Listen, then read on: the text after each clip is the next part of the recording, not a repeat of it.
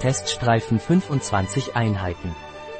Set mit 25 Streifen zur pH-Messung. Körper-pH-Teststreifen 25 Einheiten Es wird empfohlen, den pH-Wert entweder im Urin oder im Speichel zu messen, immer auf nüchternen Magen. Ideal ist es, dies zwei oder drei Tage hintereinander zu tun und den Durchschnitt zu ermitteln.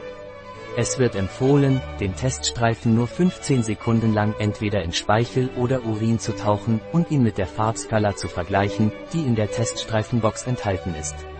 Die Farbe, die der Farbskala auf der Box am nächsten kommt, ist das tatsächliche Maß.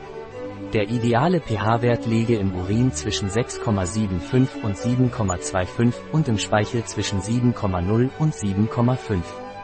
Farbskala, ein Produkt von Alka Natur. Verfügbar auf unserer Website biopharma.es.